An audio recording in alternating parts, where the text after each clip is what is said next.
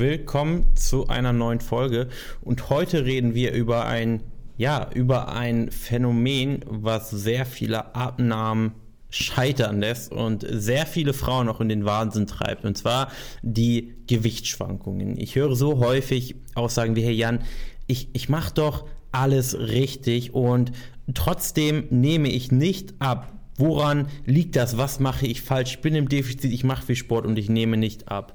Und es gibt viele verschiedene Gründe, aber dann müssen wir das Ganze einfach mal ja, ganz in Ruhe aufrollen. Und zwar, das, ja, das eine Szenario ist, wir nehmen eine Frau und die fängt jetzt an, die Ernährung umzustellen, macht jetzt Low Carb und die nimmt die ersten, ja, die ersten fünf bis acht Tage zweieinhalb Kilo ab und denkt, wow, Low Carb, das ist es, das ist das, was ich jetzt weitermachen muss, um weiter abzunehmen. Und dann in der nächsten Woche passiert ein halbes Kilo. Und dann denkst du, okay, kann mal sein, ich, aber ich habe ja gehört, es geht nicht immer super schnell voran, ich muss nochmal dranbleiben und weiter dranbleiben. Und nach drei Wochen, ja, ist nichts passiert. Es sind immer noch die zweieinhalb Kilo plus ein halbes Kilo bei drei Kilo und dann kommen so langsam die Zweifel und dann geht das noch ein bisschen weiter und dann hört die Person auf. Und das ist so das eine Szenario. Und hier war es jetzt einfach der Fall, dass die Person Low Carb gemacht hat, hat aber gar nicht wusste, was Low Carb im Prinzip bedeutet, außer dass man die Kohlenhydrate weglässt. Die Person war wahrscheinlich gar nicht im Kaloriendefizit, sondern hat einfach nur das überschüssige Wasser verloren, was eben verloren geht, wenn man auf Kohlenhydrate verzichtet und sich dadurch eben die Glykogenspeicher lernt. Denn dein Körper hat nicht nur Fettreserven, sondern auch Glykogenspeicher. Ein Gramm Glucose zieht im Prinzip drei Gramm Wasser und es speichert sich in den Glykogenspeichern. Und wenn du dann eben komplett auf Kohlenhydrate verzichtest, leeren sich die Glykogenspeicher und das kann gut und gerne mal über ein Kilo Wasser sein, was da verloren geht. Und das passiert eben bei Low Carb. Aber wenn du Low Carb machst und nicht im Defizit bist, dann verlierst du eben nur dieses Wasser. Wenn es weg ist, ist es weg und dann verlierst du eben nichts weiter auf der Waage. Die andere oder das andere Szenario ist, nehmen wir jetzt mal eine Person, die hat jetzt schon ein bisschen mehr verstanden und die ist tatsächlich im Kaloriendefizit. Und die Person ist jetzt schon einige Wochen dabei, verliert auch konstant Gewicht, zu Anfang schneller, dann eben ein bisschen langsamer, weil das Wasser dann schon raus ist. Und nun sieht sie, dass fünf Tage auf der Waage nichts passiert. Und dann schreibt sie mir eine Nachricht auf Instagram, hey Jan, ich nehme gar nicht ab, obwohl ich alles richtig mache. Und hier ist zu sagen oder was wichtig zu verstehen ist, ist, natürlich gibt es einmal den Fall, der auch sehr häufig vorkommt, dass die Person einfach eine nicht zielführende Abnahme ähm, ja, vollzieht und einfach wirklich kein Gewicht verliert.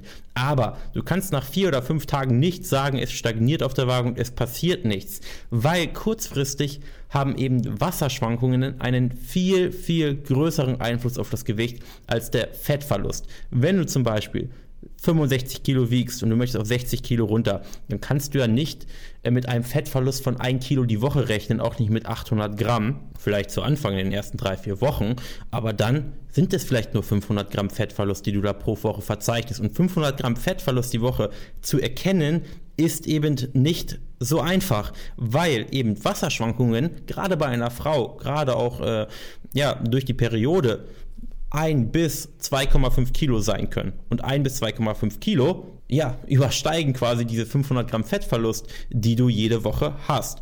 Und die Wasserschwankungen können durch hohe oder niedrige Salzzufuhr kommen, temporär.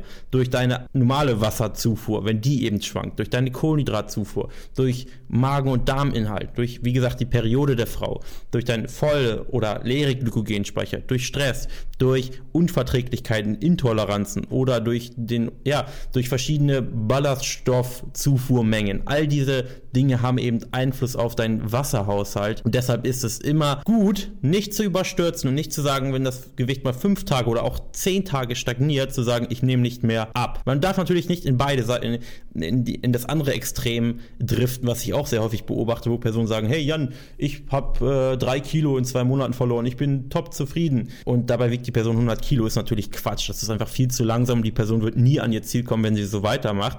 Das ist einfach so. Aber andererseits darf man natürlich, ähm, wenn man 65 Kilo wiegt, nicht erwarten, dass man kontinuierlich natürlich jede Woche weniger auf der Waage hat. Es wird auch mal anderthalb Wochen hochgehen auf der Waage, wenn dann, wenn du vielleicht kurz vor der Periode stehst und dein Wasser einsammelst, wenn du vielleicht gerade viel Stress hast oder wenn du vielleicht ja eine Unverträglichkeit hast, sorgt das auch für Wassereinlagerung. Und dann kann es auch ja, kann, kannst du am 1. April 65 Kilo wiegen, dann kannst du leicht abnehmen und am 15. April steht wieder die 65 Kilo. Das muss aber nicht bedeuten, dass du nicht vorankommst oder dass du jetzt krass stagnierst.